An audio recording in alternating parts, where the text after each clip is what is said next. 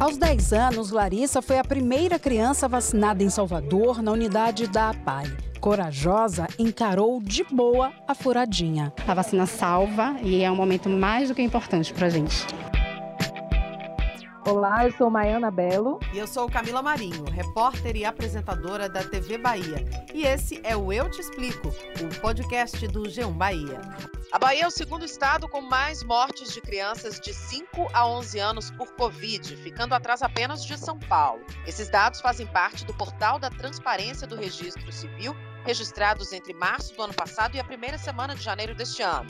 Números que acendem um alerta, principalmente depois que cidades como Salvador chegaram a 100% de ocupação de leitos de UTI pediátricos um dos momentos mais delicados desde o início da pandemia. Afinal, Camila, nunca tivemos ocupação total de leitos de UTI infantil em Salvador. Situação preocupante também até pelo leito de enfermaria pediátrica. Na primeira semana de janeiro, a ocupação chegou a 93% no estado. E com os casos de Covid avançando entre as crianças, a esperança é a vacina, que finalmente chegou para o público entre 5 e 11 anos. As doses da vacina contra a Covid-19 para crianças entre 5 e 11 anos começaram a chegar nas cidades do interior hoje. Em Salvador, a imunização já começou. Aos poucos, Maiana, a vacina vai sendo aplicada no público infantil, mas com a proximidade do início do ano letivo e os casos de Covid aumentando entre as crianças, muitos pais ficam preocupados com a volta às aulas. Quais os cuidados que as nossas crianças devem ter neste momento? O que, é que muda no protocolo das escolas? Será que é preciso esperar um pouquinho mais para retomar as aulas presenciais diante deste cenário? É isso que vamos discutir em mais um episódio do podcast Eu Te Explico. Para ajudar a gente, os nossos convidados são Igor Araújo, infectopediatra, Jorge Tadeu, diretor do Sindicato das Escolas Particulares do Estado da Bahia, e Manuel Calazans, superintendente do Planejamento Operacional da Rede Escolar do Estado. Para começar, Igor Araújo, seja bem-vindo. Queria primeiro falar de uma forma geral sobre os casos de Covid-19 em crianças. Em caso de suspeita, qual é o primeiro passo? Até porque os sintomas são bem parecidos com a gripe e muitos pais ficam preocupados em levar a criança para emergência, aumentar a exposição, né? Principalmente se a criança não estiver com Covid. Então, eu queria saber qual é o primeiro passo. Perfeito, Maiana. É, lembrar primeiro, até citar os pais, né, que é, dificilmente com sintomas gripais a gente vai conseguir determinar se esse paciente é um paciente com Covid ou um paciente com a gripe, né, a influenza. Então, necessariamente, a gente precisa fazer o teste dessa criança. Muitos pais até nos questionam, ah, doutor, mas tem que passar aquele cotonete, é um trauma. Precisa. Mesmo jeito que a gente precisa notificar, a gente precisa ter números nos adultos, em crianças também, até para a gente ter um número, e nós temos isso hoje, né? A gente precisa ser testado, né? Doutor Igor, o senhor aponta aí que nós temos casos de Covid em criança não tão agravados, né? Diferentemente dos adultos. No entanto, a gente está num, num, outro cenário diferente, com mais crianças acometidas com Covid, e a gente percebe uma oscilação muito grande na ocupação de leitos. Há dias em que a UTI pediátrica infantil chega a 100%, no outro ela cai para 70%, depois sobe novamente para 85%, por exemplo. Já dos adultos é um índice mais constante. Isso significa o quê? Tem algo que aponte, por exemplo, que as crianças apresentam uma melhora mais rápida da doença e logo deixam a UTI? Ou ou não? Dois fatores principais, né, Camila? É, com, com, com, a, com o surgimento das variantes, principalmente com a Ômicron, que nós estamos vendo agora, a transmissibilidade dela é maior e a agressividade tende a ser menor. Talvez um lado positivo, que o vírus está perdendo um pouco da força dele. Mas, em compensação, as pessoas que são suscetíveis se tornam, as pessoas que não estão vacinadas, né, se tornam mais suscetíveis. E, no caso, as nossas crianças. Então, infelizmente, nós estamos vendo diferente é, a, vacina, a vacina, a doença na criança agora do que o que a gente viu com as outras variantes, principalmente no hemisfério norte. No hemisfério norte, 90% das crianças que estão sendo internadas são as crianças que não são vacinadas. Aqui no nosso estado, e se a gente conversar com outros colegas de outros estados, estamos vendo também realmente aumento dos casos de criança com gripe. Seja ela uma síndrome, é, é, uma síndrome de, é, da resposta aguda inflamatória, né, um CIRAG, de uma influenza ou do Covid. Então, provavelmente a Ômicron tem sido um pouco mais agressiva do que o que a gente viu. Doutor Igor, com a volta às aulas, quais os cuidados que devem ser adotados tanto na escola quanto em casa? Perfeito, Maiana. É, a gente vê que, que, os pais já estão nos questionando isso, né? Com a, com a, iminência da volta às aulas, algumas voltam agora já em fevereiro, outras semana que vem. Primeiro, é seguro, tá? Do mesmo jeito que nós defendemos, baseado nos estudos, baseado no que as agências reguladoras nos mostram de números, é seguro a volta às aulas agora, sim. Lembrando que respeitando o que é colocado em prática, né? colocar essa criança de máscara para aquelas que podem estar utilizando a máscara, principalmente as crianças de 4, 5 anos de idade. Entre 2 e 4 ou 2 e 5, tem referência que usa 4, tem referência que usa 5 anos de idade. Cabe a esse pai avaliar direito se essa criança apresenta mais risco de levar a mão ao rosto ou não. Então, a criança de muitas vezes dois anos que leva mais a mão ao rosto, na verdade, para ela está sendo mais um risco do que um benefício. Abaixo de dois anos, não. Inclusive, tem alguns pais que me questionam: ah, doutor, eu posso comprar face shield, né, aquela máscarazinha? Também não. É algo que vai estar no rosto dessa criança que, na verdade, vai causar mais risco para ela de levar a mão à boca ou a mão ao rosto, né? Tem um estudo italiano de que mostra que uma criança leva mais ou menos 20 a 23 vezes a mão ao rosto para cada hora. Então, imagina você ter mais algo no rosto dessa criança, vai aumentar mais o risco. Então, o uso de máscara é fundamental o distanciamento né, entre as carteiras ou entre essas crianças dentro da sala de aula, de preferência uma sala de aula que seja arejada, que você tenha circulação do ar, e, claro, os cuidados com os próprios profissionais, né, os professores, é, coordenadores, de preferência que essa criança, como sempre a pediatria defendeu, se os pais souberem que essa criança tem qualquer que seja sintoma, ah, é o nariz escorrendo, é alergia, tem dúvida, não leva para a escola, pensa no próximo, pensa no coleguinha. Esse coleguinha pode estar sendo infectado, pode estar levando para algum outro adulto, e a gente vai ver que a disseminação vai ser maior. Muito bem, então, doutor Igor Araújo, muito obrigada pelos esclarecimentos. Eu acho que a conclusão é vacina sim, e mesmo quem ainda não tenha tomado, pode se sentir seguro seguindo todos os protocolos, né? A volta às aulas com tranquilidade e, claro, tomar todos os cuidados em casa, com a família e com a criança. Muito obrigada, um excelente dia para o senhor. Eu que agradeço, sempre é bom estar participando dessas conversas para a gente poder trazer um pouquinho de conhecimento para essas famílias. E finalizando, só alguns dados, né? É, foram 2.500 mortes em crianças, são vidas que foram perdidas por, por famílias, a dor é, é de todos. Dessas, é, mais ou menos 50% foram maiores de 5 anos de idade um caso de miocardite para cada milhão através da vacina. A própria doença causa de 16 a 18 vezes mais. Então, para os pais que estão preocupados com o efeito da vacina, a doença causa muito mais a, a, miocardite do que a vacina. É, e, e, os países já têm mostrado que as crianças têm feito redução da doença após a vacinação. Foram mais de 8 milhões de doses realizadas só nos Estados Unidos. Então, o Brasil não está sendo cobaia. Nós não estamos aqui colocando nossas crianças para ser cobaia. Confie nas autoridades, Anvisa, Sociedade Brasileira de Pediatria, Sociedade Brasileira de Infectologia, de Imunização. É, a vacina funciona. Nós temos visto que a vacina salva vidas, principalmente no meio adulto, nas crianças agora também.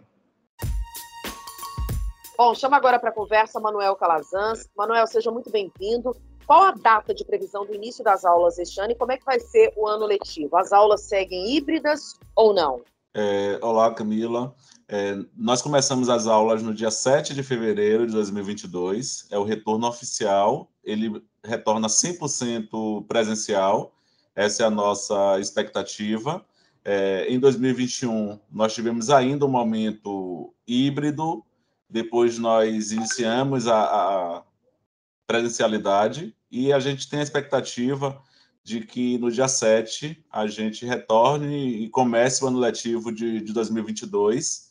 É, eu acho que é uma expectativa muito grande para os educandos, para os professores, porque foram anos difíceis por conta da, da pandemia e houve, né, de verdade, um grande prejuízo né, no campo das aprendizagens, cognitivo, de socialização principalmente. Então, 2022 é um ano importantíssimo para a retomada do ensino presencial, acho que não apenas na rede pública estadual da Bahia, mas de todo o Brasil. Manuel, nesse gancho aí, você falou de alguns desafios.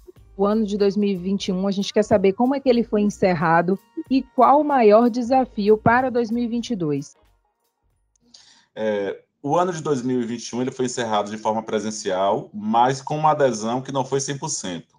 Nós sabemos e que as famílias ficaram amedrontadas, né? A, a, viver uma pandemia é, marca muito uma geração, marca muito né, todas as pessoas que estão nessa agonia, nessa vontade de sobreviver a princípio. As outras coisas, elas ficam todas como coadjuvante. Então, a, a nossa ideia primeiro, enquanto ser humano, passando por uma pandemia, por uma guerra, é sobreviver. Então, quando a escola ela retorna presencialmente, aqueles estudantes que conviviam com idosos, aqueles estudantes que tinham mães e pais acamados e mais idosos, eles ficaram amedrontados. Então, a gente não teve uma adesão. Eu costumo dizer aqui no trabalho que foi uma retomada mais ou menos café com leite, como a gente diz aqui na Bahia. Assim, as pessoas dizem, ah, não começou de verdade, aí eu quero ficar ainda remota. Manuel, mas você acha que pode ter uma evasão diante do cenário atual em que temos mais ocupação de leito de UTI pediátrica, mais ocupação de leito de enfermaria pediátrica, com casos de Covid avançando entre as crianças, mesmo tendo começado, iniciado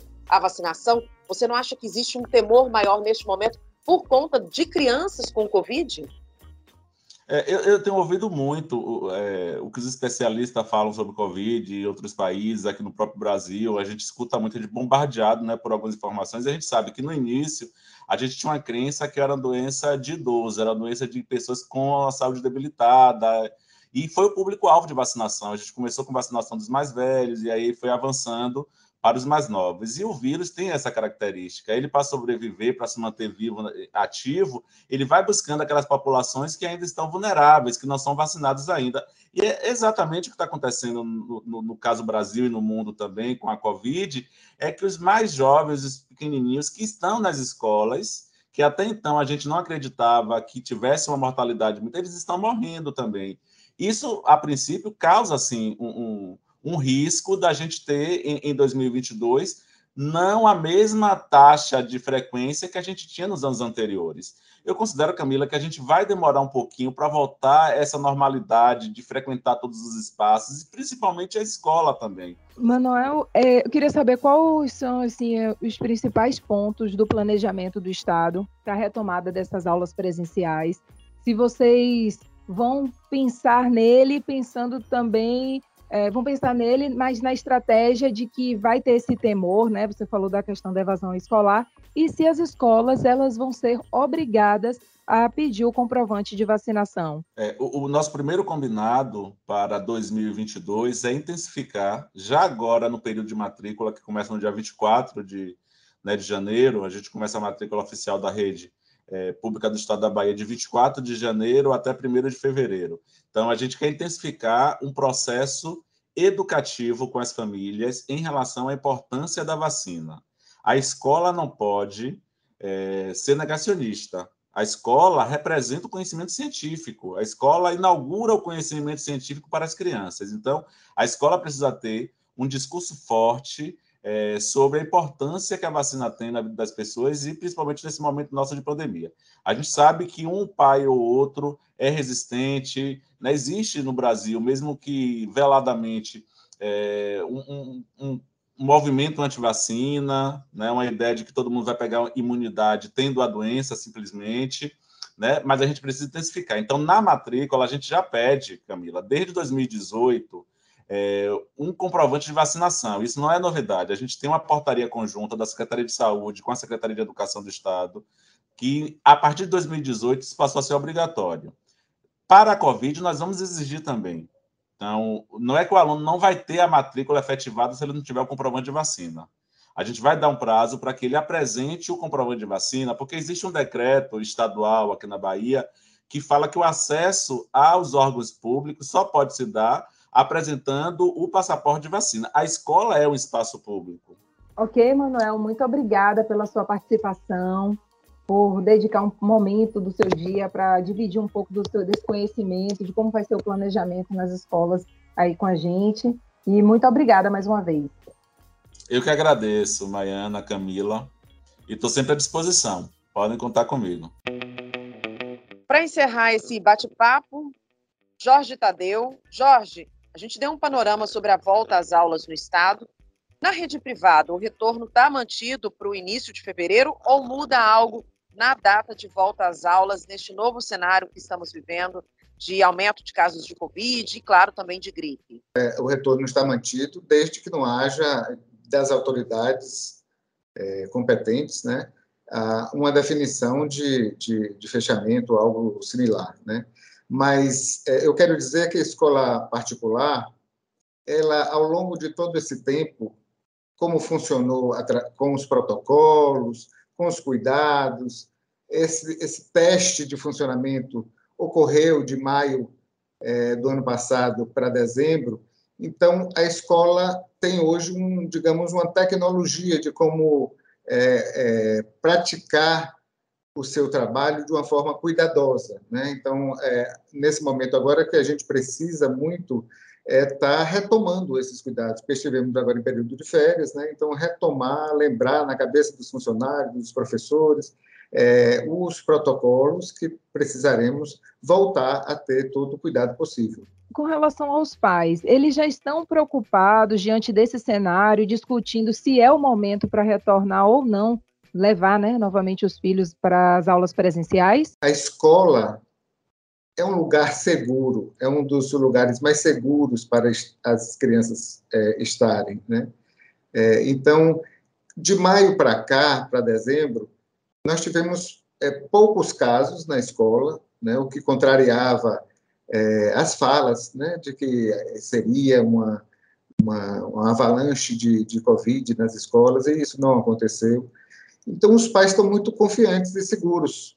Né? Eu, eu diria até que é, o receio é, é, do não voltar. Eu tenho é, ouvido e sido perguntado por alguns pais da seguinte forma: a escola vai funcionar, não vai? Não vai ter, não vai continuar essa essa insegurança e fechamento, etc. Né? Então, assim, eu, eu diria para vocês que é, no seio das, da, das escolas privadas, as famílias querem voltar, elas acreditam é, de que esse cuidado existe, de que esse cuidado é real e, e experimentaram esse cuidado no ano passado. Jorge, no ano passado a gente teve um ensino híbrido a partir de um determinado momento. Alguns pais optaram por manter os filhos em aula remota, outros optaram pelo ensino presencial. Este ano, muitas escolas já haviam anunciado que seria apenas presencial. Vai mudar alguma coisa ou não? No estado, está mantido o início apenas com aula presencial. Na rede particular, vai ter essa opção? Não é que vai haver um, um misto ou a escola oferecendo o, o, funcionamento remoto para aqueles pais que não quiserem. Não é isso. A escola é obrigatória que seja presencial. Né? É, bom, a partir do, do advento da pandemia, é, todos nós passamos a entender um pouco mais do uso de tecnologia. Então, a escola é, certamente é, utilizará um pouco da tecnologia que aprendeu, o que não quer dizer ficar duplicando o que está acontecendo em casa, tá, na, na escola, está sendo passado para casa via rede. Não é isso. A escola, a educação, é, insistindo nesse, nesse ponto, educação é algo que acontece presencialmente. Ainda sobre esse retorno, Jorge, eu queria saber como é que vai ser o esquema de vacinação. As escolas particulares, elas vão ser obrigadas a cobrarem a vacinação dos alunos ou cada escola vai ficar livre para ter o seu fazer a sua solicitação para os pais? É, então, é, não existe obrigação dessa vacinação. Né? Ah, nós sabemos que quem faz essa obrigação é, é o Ministério da Saúde, e o Ministério da Saúde não determinou essa vacina como uma vacina obrigatória. É, a escola particular, em defesa da vacinação, ela procurará todo o tempo é, divulgar e fazer campanhas internas para que aqueles que não se vacinaram se vacinarem, não é? É, é, é, a escola é um lugar propício para a gente pensar em coletividade, discutir coletividades com essas crianças e esses pais. Então, é, nós achamos que é extremamente importante a vacinação, é, mas não temos nem poderes né, para exigir isso, e também entendemos que essa é uma decisão é, de cada família. Né? A gente não pode impedir que uma criança retorne para a escola é, quando uma vacina não foi colocada como obrigatória é, para, para, para, para que aquela família proceda. O que não quer dizer, repito, que a escola é, deva ficar de braços cruzados esperando as crianças é, adentrarem e saírem todos os dias. nós recomendamos aos nossos associados que façam campanhas internas para que aquelas famílias que não vacinaram seus filhos, que o procedam, que é a forma mais é, científica, digamos assim, da gente tratar da questão. Muito bem, então, Jorge Tadeu falando é, pelo Sindicato das Escolas Particulares do Estado, reforçando, então, aulas 100% presenciais, com rigidez nos protocolos. As escolas não vão exigir comprovante de vacina, no entanto, vai orientar para que as crianças sejam vacinadas. Muito obrigada, sucesso, boa sorte nesse retorno. Obrigado a vocês. Vamos torcer para que as pessoas se vacinem, não é? Para você que nos acompanhou, meu muito obrigada e até a próxima. A gente volta a se encontrar na próxima semana. Até lá. Eu te explico, podcast do G1 Bahia. Produção e apresentação: Camila Marinho e Maiana Belo. Edição: Márcio Souza. Coordenação: Éder Luiz Santana. Gerente de jornalismo: Ana Raquel Copete.